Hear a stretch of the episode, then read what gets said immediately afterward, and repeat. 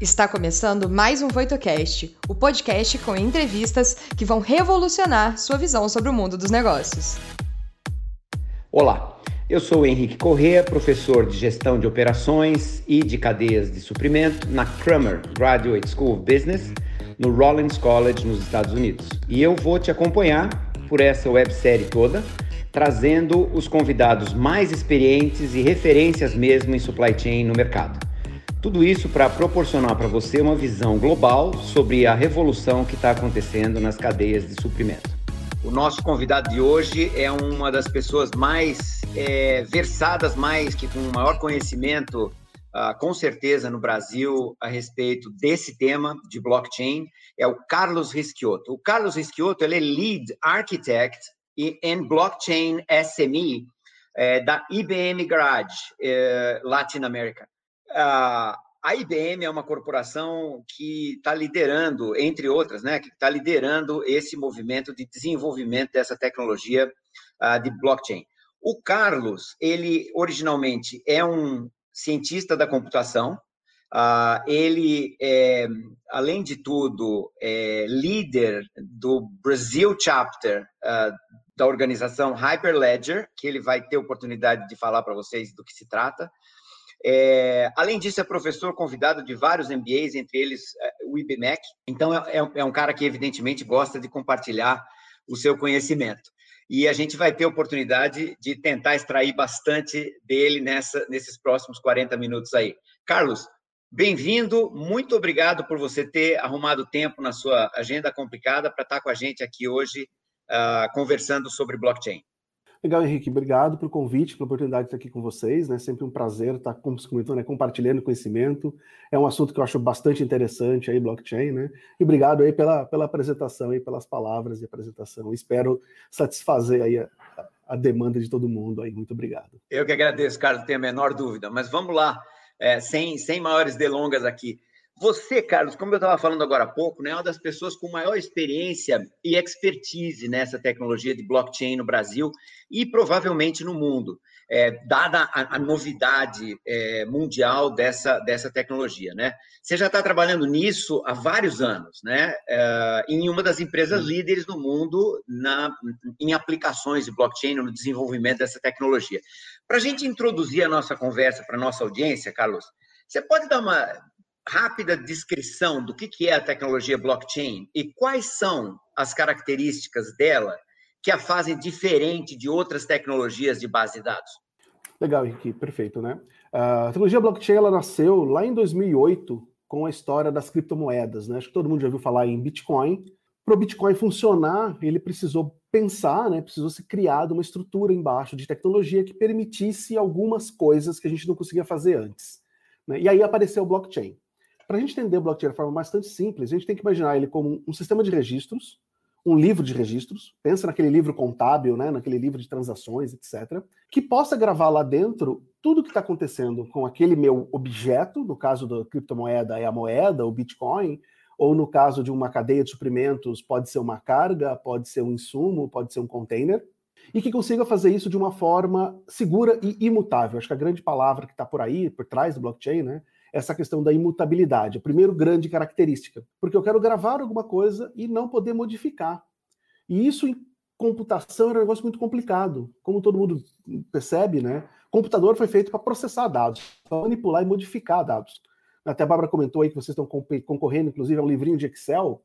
É muito fácil fazer um livro de controle financeiro no Excel. Coloco lá as colunas, as linhas, o que está acontecendo, né? ou controlar minha cadeia de suprimentos, ou controlar estoque, só que é muito difícil impedir de alguém ir lá e modificar isso de forma indevida, porque ele foi feito para mudar. Por mais controles que a gente tenha, no final do dia, alguém na nossa empresa ou na nossa cadeia de dados tem uma senha de administrador, tem uma senha de usuário master que consegue ir lá e modificar os dados. Então, a primeira característica que o blockchain trouxe para a gente foi uma mecânica baseada em algoritmos criptográficos, né? então algoritmos matematicamente comprovados que garantem que eu não consiga adulterar esses dados. Né? E aí até que vem a história do encadeamento dos blocos, né, do blockchain. Eu gravo esses dados numa estrutura, várias informações, várias transações e faço lá uma impressão digital desses dados, desse conjunto de dados, e isso eu vou encadeando conjuntos de dados como se fosse aquelas páginas lá do nosso livro de razão, do nosso livro de atas antigos, onde cada página está numerada e amarrada à próxima. Né? Outra característica bastante importante do blockchain é o que a gente chama de consenso. Toda vez que um participante da nossa rede tenta gravar uma transação, então eu quero gravar uma transação de transferência de um ativo, né? ou eu quero, por exemplo, registrar que eu estou recebendo um container, né? hoje, às, tal horário, tal, tal dia. Uh, existe o consenso da rede. O que quer dizer isso? Que todos os participantes da minha rede, ou aqueles importantes para aquela transação, concordam que ela pode ser gravada desse jeito e que a informação está correta. O que, que isso traz para a gente de vantagem? Eu eliminei disputa futura. Sabe aquela história de eu ligar e falar: não, não foi essa informação que eu te passei, o valor não era esse, a validade do produto não era essa, você recebeu errado. Isso a gente elimina, porque todo mundo concordou no momento que a informação foi gravada, no momento que a transação foi criada. E a terceira característica importante é a distribuição eu não tenho uma base única. Porque se a base for do Carlos ou for do Henrique, eu vou ser obrigado a concordar e confiar na gestão do Henrique. E será que eu confio plenamente no Henrique? Né? A gente sabe que no mundo dos negócios ninguém confia plenamente em ninguém. Né? Sempre tem lá um grauzinho de desconfiança, eu vou começar a fazer os meus controles. Então, se a base é de um terceiro, eu tenho que confiar plenamente nesse terceiro. Se a base agora é distribuída, ela não é mais minha ou sua ou de alguém, ela é nossa. É exatamente a mesma base sincronizada. Né? Então, essa é outra característica bastante importante do blockchain. Né? Então, resumindo as três principais características: a distribuição, o consenso e a imutabilidade né, dos dados uma vez gravados lá. Que interessante. Na verdade, essa imutabilidade é, é, é crucial para a questão da criptomoeda, né? Para você né, não permitir o double spend, né? O, o, gasto duplo de uma quantidade só de dinheiro. Carlos, quando a gente fala que, é, olhando para essas características que você, que você descreveu, né? Que, que, o blockchain tem um potencial de reduzir custos de rede, o pessoal fala, né? Reduzir o network cost, porque uhum. tem o condão né, tem a possibilidade de eliminar intermediários. Como você falou, está distribuído, eu não dependo de, do Henrique ou do Carlos, que são os donos dessa, dessa base de dados. Né? É, então, esses intermediários, vamos dizer, em plataformas tradicionais, como bancos, cartórios, etc., poderiam, em princípio, ser eliminados e, portanto, não cobrar pelo seu serviço, tornando a, a, o custo todo menor. E o custo de verificação, que é o que você falou, né? Quer dizer, essa questão de é, eu, eu, também não dependo de um, de um dono para verificar a autenticidade, já que eu tenho, é, é, enfim, algoritmos de consenso, ou vamos dizer, mecanismos de consenso, para fazer essa verificação de forma descentralizada, né?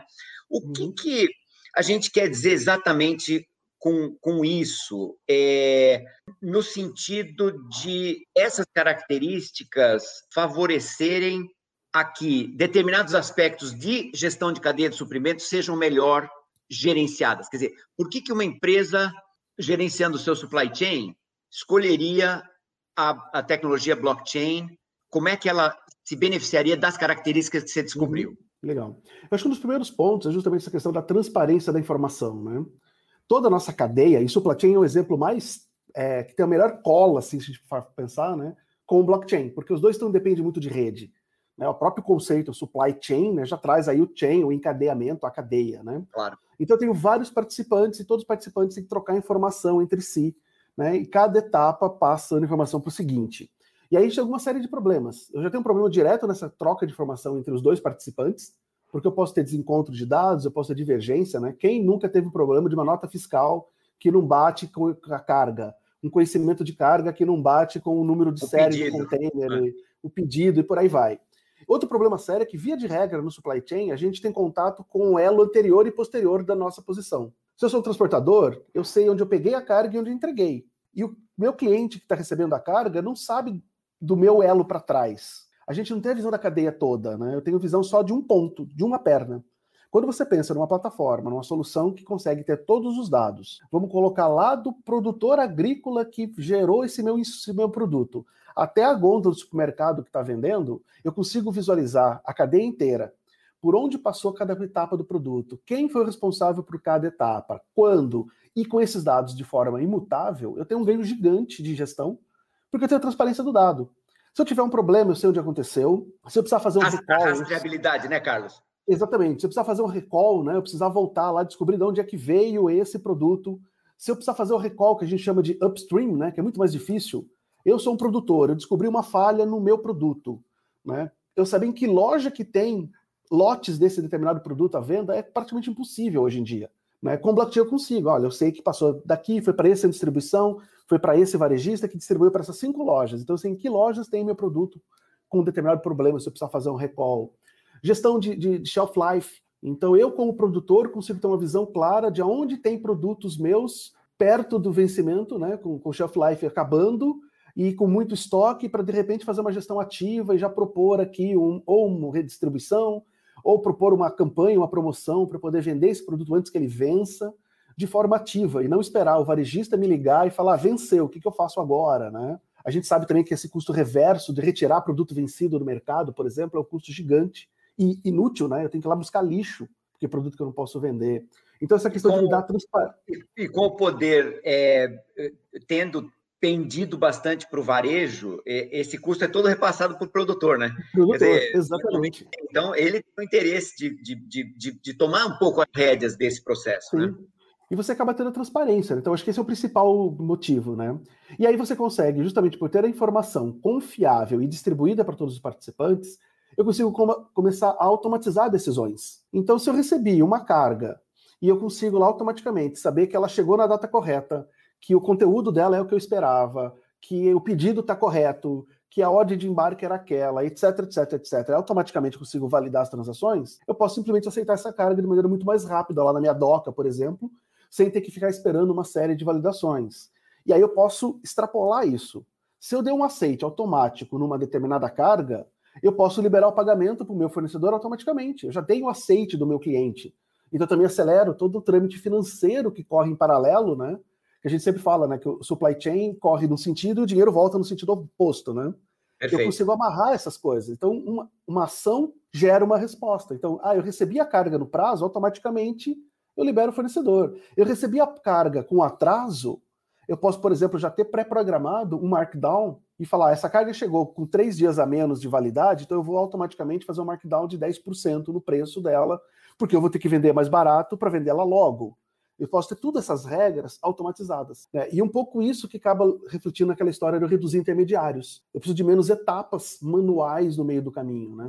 É isso que são os smart contracts. Exatamente, esses são os smart Pronto. contracts. Apesar de eu não gostar desse nome, Sei. acho que esse é um nome meio, meio marqueteiro, porque não tem nada de muito inteligente ali, do ponto de vista de que não tem inteligência artificial, ele não adivinha nada, né? Mas é só tem... um se isso acontece, então essa ação é disparada. Exatamente. Eu vou pegar o meu contrato, as minhas cláusulas contratuais e transformar em validações técnicas. A grande sacada do smart contract é que ele roda automaticamente e ele está distribuído na rede. Então todos os participantes conhecem as regras. E ninguém pode alegar que você aceitou alguma coisa divergente daquilo que a gente combinou. Não.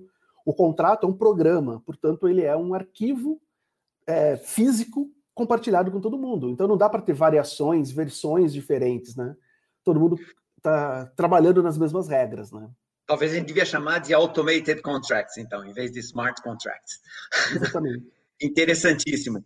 Das coisas que eu li sobre blockchain, é, não é por acaso que, e você colocou isso desde o início, né? Não é por acaso que o blockchain, a tecnologia, surgiu, até uma, uma, uma história fascinante para os nossos é, telespectadores aí, se quiserem pesquisar mais para é, entender um pouquinho a origem do, do, white paper original do Satoshi Nakamoto, mas é só um parênteses, porque isso aqui já uhum. daria uma conversa longa.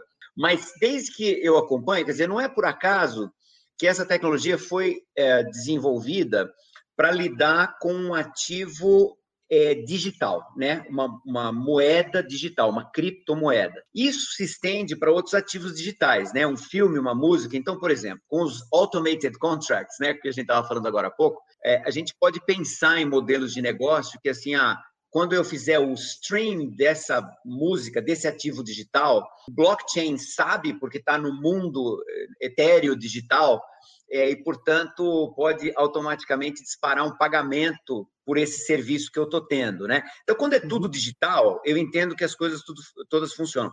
Quando a gente começa a pensar em supply chain, né, ainda tem muita, ainda tem, e vai continuar tendo muita coisa analógica no supply chain, né? Material uhum. sendo despachado, transportado, recebido, produto sendo feito, como você mencionou agora há pouco. Sempre que a gente pensa na tradução do mundo analógico, do fato físico, para o mundo digital, é, começa a ter algum tipo de risco, né? De uma tradução mal, mal feita, de você perder coisa na tradução, ou por erro, ou por má fé mesmo, né? É, é, é, pelo que eu entendo, isso é chamado o problema do last mile, né? Você pode falar um pouco sobre isso? Uhum. É, e, e, e, quais as soluções que se pensa é, para resolver essas questões é, do last mile em, em blockchain? Não, legal. a gente costuma falar que esse é o desafio da. da a gente chama isso do, do digital, né? É o físico com o digital, a junção do mundo físico com o digital. Eu sempre vou ter no supply chain, principalmente, a coisa eu estou comprando claro. alguma coisa, eu vou receber, ou preciso do insumo ou meu produto. Né? É, esse é um desafio. O que o blockchain vai fazer para a gente, ele vai garantir a qualidade da informação. Então a informação está confiável, está distribuída, todo mundo tem acesso a ela. E aí eu tenho que conseguir fazer justamente esse mapeamento né, da coisa física, da ação física para o mundo digital. Como é que o blockchain ajuda a gente? Primeiro, com a questão da transparência. Se todo mundo sabe o que está acontecendo em cada etapa, a chance de eu fazer alguma coisa errada diminui porque todo mundo vai saber que fui eu que coloquei aquele produto no lugar errado, aquela carga embarquei errada, né? Aquele container eu mandei com alguma coisa errada, seja por falha ou por má fé, todo mundo vai saber em que momento isso aconteceu. Então isso por si já me dá uma melhoria no meu processo, porque se eu tenho visibilidade e tenho auditabilidade, né? Eu sei exatamente o que está acontecendo, eu vou saber em que momento que o container foi estufado vazio para me mandarem um container, né, fraudulento que não tem nada lá dentro. Eu consigo saber, até aqui estava ok, nesse momento para frente eu tive problema. Porque Isso a próxima, a, a, a próxima etapa do processo vai notar. Vai notar e vai barrar. E o próprio contrato automático, o contrato inteligente, não vai deixar eu aceitar um container se a regra anterior, que era verificar o peso ou verificar a carga, não for satisfeita. Então, o, o erro, a falha ou a fraude não segue. Porque um dos grandes problemas que a gente tem hoje é que normalmente a gente pega a fraude aonde? A hora que chega na ponta lá do consumidor, né? Vamos pegar o exemplo clássico, todo mundo já deve ter passado por um problema parecido. Compra uma coisa na internet e recebe outra. É o famoso tijolo. Recebe um pedaço de tijolo. né? Isso acontece no Brasil, isso acontece nos Estados Unidos, isso acontece em todo lugar. E quem vai perceber lá aponta. E aí, para descobrir onde aconteceu, torna-se impossível. Se eu tenho mecanismos de controles ao longo da cadeia, eu consigo barrar isso no meio do caminho. E aí tem uma série de técnicas para a gente fazer esse link, né? Desde as mais simples, eu tenho um identificador do lote, um identificador da caixa, um, um código de barras, um QR Code, né, até coisas mais sofisticadas, indo para IoT. Então eu posso ter um sensor no meu caminhão que monitora posição, abertura de baú, posição. temperatura, né, quantas vezes o cara freia, se chacoalha o caminhão, porque se a minha carga é sensível à vibração. E ele pega essas informações e alimenta no blockchain. Então não tem como, se eu chegar com essa carga no destino, né? Imagina um problema que a gente tem. A IBM vende servidores e a gente tem alguns servidores que são muito sensíveis à vibração. Então são aquelas cargas que todo mundo de operação logística odeia porque ele vem com aquele dedo duro do lado que se balançar demais fica vermelho, né? Acho que todo mundo já deve visto um pouco dessa tecnologia, né? Um sensorzinho de, de tinta, às vezes, físico, que se balançar demais ou inclinar demais ele fica vermelho. E eu, eu recuso a carga se acontecer isso. Se eu tenho um sensor no pallet, ou na caixa, ou no próprio caminhão, e eu vou monitorando isso, eu sei exatamente em que momento que aquela carga sofreu a, o dano, e falar, não, essa carga sofreu dano enquanto o, o terminal estava tirando o container do navio e colocando no caminhão, então a responsabilidade é do terminal. Não, ela sofreu depois que já estava embarcado dentro do caminhão, então é da transportadora. Não, ela sofreu depois que já estava na doca, então é minha responsabilidade. Eu consigo mapear isso de uma forma muito mais clara, né? E garantir e numa, tá indo... numa, rede de suprimentos de alimento, por exemplo, que o porquinho foi trans, transportado com a temperatura correta, que o motorista não desligou a refrigeração à noite para economizar e assim por diante, né? Assim por diante, exatamente. E a gente está vendo algumas soluções que estão em fase ainda de desenvolvimento, né? Do que a gente chama de âncoras criptográficas, são os crypto anchors, que são uma série de tecnologias. Uma delas, por exemplo, é um nanocomputador. Tá? Imagina um computador que tem um milímetro quadrado. Né? Uhum. Então é um, um quarto da minha unha, e ele tem lá dentro uma capacidade de processamento, memória, disco, uh, comunicação via rádio e energia, porque ele é feito de uma célula solar que capta luz para gerar energia. Só que lá dentro tem um certificado digital, igual a gente tem dentro de um chip de cartão de crédito, Sim. que é impossível de ser clonado. Se eu colocar aquele chipzinho na minha caixa, ou no meu pallet, ou na minha embalagem secundária, eu consigo rastrear isso ao longo da cadeia toda e esse número é impossível de ser clonado, então não dá para ninguém gerar dois identificadores iguais. Né? Então eu consigo Sei. garantir Ou substituir um no meio do caminho. Exatamente. Né? E tem projetos que a gente usando isso, que como o pessoal às vezes usa em alguns casos de, de rastreadores isca, né? Eu pego numa carga de soja, por exemplo, coloco o rastreador lá no meio da soja. Você já deve ter visto tipo de tecnologia. Eu posso ter um rastreador desse inteligente conectado numa rede blockchain.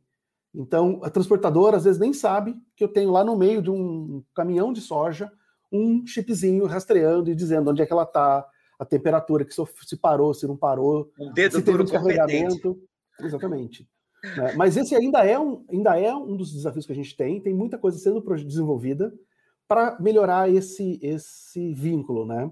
E tem um Perfeito. outro lado, uma outra solução, que é quando a gente usa certificadoras. Então, quem garante que a minha unidade de produção tem uma qualidade X, ou ela é fitossanitariamente correta, ou ecologicamente, ou que eu faço tratamento correto de alguma coisa, eu posso usar certificadoras. Então, eu tenho uma, uma empresa de certificação, seja de qualidade, seja de que é um terceiro que vai fazer a verificação. Que é, um terceiro que faz a verificação, só que essa verificação dele ele vai fazer e registrar no blockchain.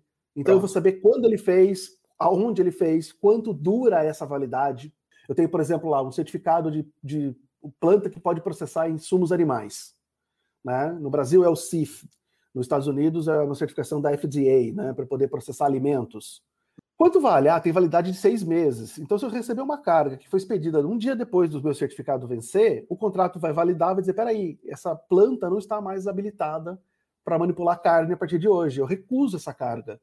Né? Eu consigo ter um gerenciamento de onde é que estão os meus certificados, quando eles vão vencer, quando eles foram feitos. E, de novo, falando da transparência, a própria entidade certificadora torna-se mais criteriosa porque ela sabe que ela está exposta no que é que ela está certificando. Todo mundo né? vai ter acesso àquela informação. Exatamente. Eu, eu tenho acompanhado, não com, a, a, obviamente, a tua expertise, mas eu tenho acompanhado um pouco a, as questões de, de blockchain e eu tenho visto muitos white papers, né, que é o nome para os uh, telespectadores aí, que é o, é o, nome que os business plans ganham né, nesse mundo blockchain, uhum. um, de, de, de, jovens empreendedores, né, americanos, europeus, é, pensando soluções é, ainda não disponíveis aí para a população que poderiam se beneficiar dessas características é, do blockchain. Ao mesmo tempo, tentando também startups para preencher esse, esse vazio aí de, é, do, do, do, meio campo entre o mundo físico e o mundo digital, como você estava falando. Isso está acontecendo no Brasil também? Tem uma, vamos dizer, uma onda de startups, uma onda de gente já, vamos dizer, esperta para esse tipo de coisa e tentando capitalizar essa nova tecnologia? Tem, tá? Uh, como toda tecnologia que está no hype, né, que está na, na, crista da onda, aí desperta interesse. Blockchain desperta muito interesse porque a gente vê alguns casos aí de, de ideias e, e, empresas que viraram milionárias, né? A própria ideia do Bitcoin, né? Então acaba mexendo claro. muito com, com, o imaginário da galera e eu vou achar uma solução, eu vou ficar milionário de um dia para o outro. Então tem muita gente olhando para isso. No Brasil, a gente tem um número de startups bastante considerável investindo em blockchain, desenvolvendo tecnologias ou soluções que usam blockchain. Um conjunto grande voltado no mercado de criptomoeda e soluções financeiras, né? algumas de outras linhas, como por exemplo serviços de cartório, uh, registros de imóveis, trâmites de imobiliário, né? Tokenização de ativos, que é uma forma da gente pegar um ativo maior, vamos dizer assim, e poder dividir em pedaços menores. Então, eu quero uma um apartamento. casa, uma, um quadro. É, um quadro, eu posso, exatamente, eu posso dividir em pedaços menores e vender uma parte, né? É bem como se fosse ações de alguma coisa que não é uma empresa na bolsa, né? Claro. Uh, e tem alguma coisa na área de supply. Ainda acho que é pouco o movimento no Brasil para supply chain, né? Eu acho que no Brasil, vocês devem conhecer esse assunto muito melhor do que eu, que estão no dia a dia aí os nossos desafios de supply chain estão no outro nível, né? A gente ainda está brigando para ter asfalto nas rodovias, então a gente sofre um pouquinho. É Tem mesmo. algumas iniciativas, eu conheço pessoalmente algumas startups, que eu até mentoro uma ou outra, que atuam na área de, de blockchain para supply chain, mas ainda é um pouco mais tímido, né? E é o foco que a gente vê, principalmente no Brasil no momento, é muito com a parte de processo. O nosso trâmite de processual para a cadeia de suprimentos é absurdo, né? Quem aí já é. teve que mexer com substituição tributária de ICMS, por exemplo, sabe que isso aí é um problema gigantesco. Então tem algumas startups focando nessa questão do processo, na garantia da informação, do fluxo de dados, né, do rastreamento. A gente tem muita quebra de tracking né, no Brasil, quando eu troco de um modal para outro, quando eu venho numa transportadora grande e passo para um pequeno fazer o last mile, isso se perde. Né? Quando a transportadora entrega o last mile para o correio, por exemplo, e porque são sistemas que não se falam. Então tem muita gente focando em garantir o, o rastreamento, né, o tracking da, da, da cadeia como um todo. Pouca coisa ainda nesse sentido de fazer o link né, do físico com o digital, mas é um movimento que está crescendo. Perfeito. E vem cá, Carlos, você é um cara hiperversado na questão do, do, do Hyperledger, né? É, fala para gente o que, que é e qual é o papel que essa plataforma tem para alavancar, para até apoiar esses startups e uhum. mesmo empresas grandes no uso da tecnologia blockchain. E você, se você puder também é, falar para gente sobre é, quando a gente fala assim, todo mundo tem acesso à informação, isso às vezes assusta o empresário, né? Porque o cara fala assim, mas eu não quero que o meu concorrente tenha acesso à informação do meu preço ou, ou algumas características que, que, o meu produto, que o meu processo uhum. tenha. Né? Então, é, fala para a gente um pouquinho sobre isso e como é que isso daí se manifesta no mundo blockchain, né? É isso, é isso que são as redes blockchain públicas e, e né, permissionadas e não permissionadas, abertas e fechadas? Exatamente esse ponto, né, Henrique? Quando a gente fala de blockchain, na verdade, blockchain é uma um estilo de tecnologia. Hoje já tem várias derivações, inclusive filhotes da tecnologia, com algumas diferenças, né? Mas quando a gente olha para essas tecnologias, que a gente chama genericamente de sistemas de, de registro, de, né, livros de registros distribuído, né? São os Distributed Ledger Technologies. É, a característica principal é que a gente tem duas famílias. A gente tem as públicas e as privadas ou permissionadas. As uhum. públicas uhum. são as que estão na internet, como o Bitcoin. É uma rede que está espalhada na internet, com dezenas, milhares ou dezenas de milhares de servidores no mundo, que tem e os se dados. Se eu quiser ser um, eu posso ser, né?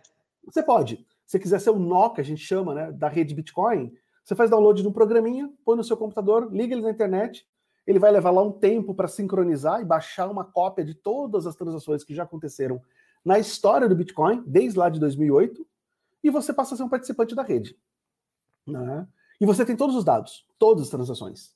Porque a rede do Bitcoin é uma rede pública. Ela é o que a gente chama de pseudo-anônima, porque não tem meu CPF lá dentro, tem uma chave aleatória. Mas se eu te contar qual é a minha chave, você consegue ver todo o meu histórico de transações. Para quem eu mandei Bitcoin, de quem eu recebi, quanto eu mandei, quanto eu tenho. Né? Ela é uma rede pública. E é muito útil para algumas coisas, como por exemplo a questão da moeda. Eu preciso que todo mundo saiba se eu tenho dinheiro para gastar ou não quando eu vou fazer uma transação. Né? Uh, tem a, uma outra rede que também é bastante famosa, chama Ethereum, é a segunda rede que apareceu.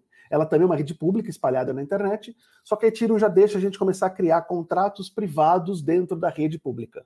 O dado até vai estar distribuído com todo mundo, mas ele está criptografado e só quem tem aquela chave consegue ler. Mas a gente percebeu, né, lá para 2014, a gente percebeu que para o mundo corporativo, eu precisava de uma, algumas características um pouco diferentes. E foi aí que começaram a surgir, em 2014, 2015, os blockchains privados, ou permissionados, como a gente chama. E o Hyperledger foi um dos primeiros, né? ele nasceu em 2015, uh, ah, foi uma iniciativa da IBM, de mais algumas empresas, e, e essa iniciativa acabou sendo uh, adotada pela Linux Foundation. Acho que todo mundo já deve ter ouvido falar na Linux, que desenvolve software aberto. Claro. Então a Linux ela é a mantenedora da iniciativa Hyperledger, que tem a missão de desenvolver blockchain de forma open, né, forma aberta e gratuita. Então o código do blockchain ele é desenvolvido de forma aberta na comunidade, qualquer analista, programador, aí developer que quiser desenvolver pode entrar lá. E uma startup que quer usar blockchain pode usar esse código pode aberto. usar, exatamente. E aí a gente criou dentro da, da Hyperledger, né, o blockchain permissionado. Existem alguns, várias outras iniciativas. Nesse caso é diferente. Eu não tenho uma rede pública já na internet. Eu tenho uhum. uma plataforma de software. E se a gente for montar uma rede para rastrear uma cadeia específica, ou supply chain, ou uma cadeia de alimentos, ou uma cadeia de containers, os participantes dessa cadeia vão lá, adquirem esse software, e aí tem algumas opções. Eu posso fazer o download dele direto lá da Linux de forma gratuita e eu coordeno tudo, instalo, configuro, ou eu posso procurar isso no provedor de cloud. Então a IBM faz isso, por exemplo. Eu entro na nuvem, né, na cloud da IBM, e com três cliques eu tenho o servidor de blockchain rodando na nuvem da IBM. É meu servidor, é da minha rede. Então, se a gente quiser montar uma rede, eu ponho um aqui, você coloca outro, a Bárbara coloca outro, mas alguém coloca, criamos uma rede. Nós quatro aqui somos somos os donos dessa nossa e rede. E continua o consenso, continua isso tudo? Continua tudo. A diferença é que agora a gente vai definir quem tem permissão para entrar na nossa rede. Entendi. Então, se essa rede é uma rede de suprimentos de alimentos, só vai entrar na rede quem está envolvido na cadeia de suprimentos de alimento. Se eu sou um transportador de produto químico, eu não vou entrar nessa rede. Se eu sou um fabricante de insumos né, de outro tipo, eu não vou entrar nessa rede. Se eu tenho uma rede de bancos, eu só vou entrar na rede se eu for um banco. Então eu preciso ter permissão para entrar. E além da permissão para entrar, eu preciso ter permissão para aquilo que eu posso fazer e ver, que é justamente a questão da privacidade. Então, numa rede dessa, eu tenho controle. Ah, legal, temos uma rede aqui de suprimentos, alimentos, só para exemplificar. Quem entra na rede? Ah, se eu for produtor, indústria de manufatura, né, de alimentos, transportador, depósito, varejista. Legal. Ah, mas eu tenho dois varejistas, dois grandes supermercados. Os dois fazem parte da rede. Sim, os dois têm permissão para estar na rede, mas um não tem permissão para ver o que o outro fez. Ah, então essas informações isso, são Isso resolve a questão da sensibilidade de informação. Exatamente. Então eu não consigo nem ver que você fez uma transação, se a gente não está envolvido na transação.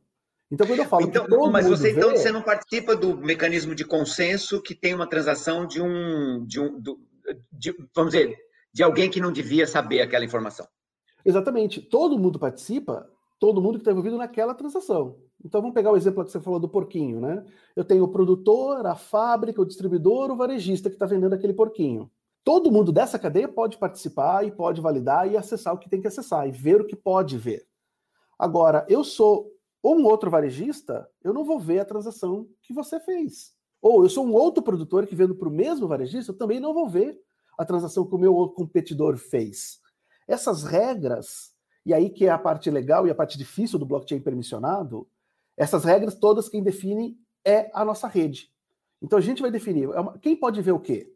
Todo mundo pode ver tudo? Não. Quem eu só vejo a transação que eu faço parte.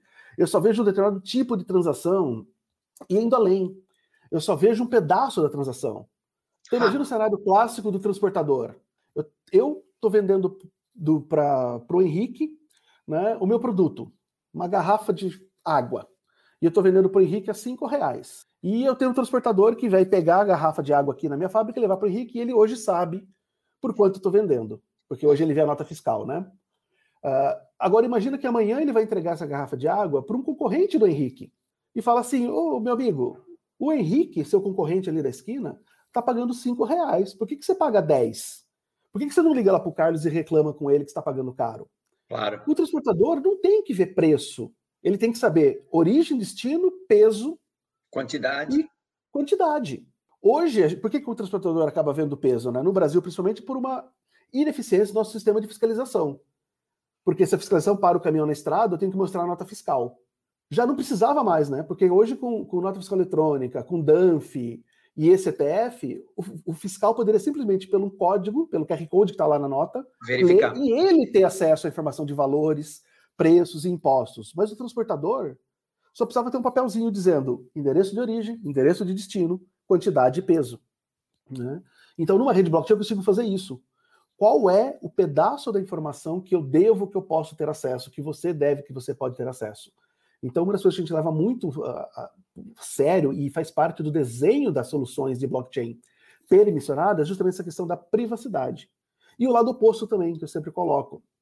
Ao mesmo tempo que eu tenho a privacidade, eu só posso ver aquilo que eu devo, ninguém vai ver minha informação se não for devido, eu tenho a questão do que chama de provas. Todas as transações de uma rede permissionada, elas são assinadas digitalmente. Então não tem como eu chegar amanhã e falar, mentira, Henrique, não foi eu que fiz essa transação. Você pode provar, né, o que eu chamo de não repúdio, falar foi você que fez, porque está assinado com a sua assinatura. Você passou um recibo. É como Exatamente. se você tivesse você... passado um recibo. Exatamente. Então acaba aquela história também de, né, do, que é o repúdio. Fala, não, não foi eu que fiz, não foi esse valor. Fala, não, foi, você assinou digitalmente. Se teve uma falha, a nossa rede vai ter regras para corrigir falhas. Mas eu não posso simplesmente alegar que né, aquilo não foi verdade, que não, não foi aconteceu. dessa forma. Que não aconteceu. Exatamente. Muito, muito legal. Deixa eu te perguntar uma coisa que é do interesse dos nossos uh, uh, ouvintes aí. É, que, quais são os skills que, que são necessários hoje para um profissional que queira come, é, começar a entrar nesse mundo, Carlos? É, necessariamente Legal. tem que ter um coder, tem que ser um expert em, em, em programação, ou tem espaço para pessoas mais voltadas a negócio? Tem espaço, tá? Uh, eu costumo dizer que existem três grandes grupos de profissionais que vão trabalhar no mundo blockchain. Eu tenho um cara, que é o cara de infraestrutura. É uhum. quem está preocupado em como montar essa rede. quais são as empresas, os nós que vão se conectar, como é que um fala com o outro, internet, endereço, IP, senha, firewall, toda essa estrutura, infraestrutura de comunicação. Isso normalmente é uma pessoa que veio já da área de tecnologia com foco em telecom, em redes, né, às vezes em segurança, que é para criar infraestrutura. Eu tenho um segundo papel, que é o desenvolvedor. Né? Esse desenvolvedor tem duas missões, que é o programador mesmo, o coder. Né? Ele tem duas missões. Uma que é fazer o contrato. Lembra que o nosso contrato inteligente é um pedaço de programa que roda no blockchain. Então claro. ele vai ter que ler seu contrato dizendo assim: a carga não pode passar de 10 graus, ela tem que chegar em menos de 3 dias, ele tem que transformar isso em código. Né? If temperature more than blá blá blá blá blá blá, ele vai ter que transformar isso em código. Então ele vai programar o contrato. E tem uma outra missão do desenvolvedor que é programar e criar as aplicações que vão falar com o blockchain.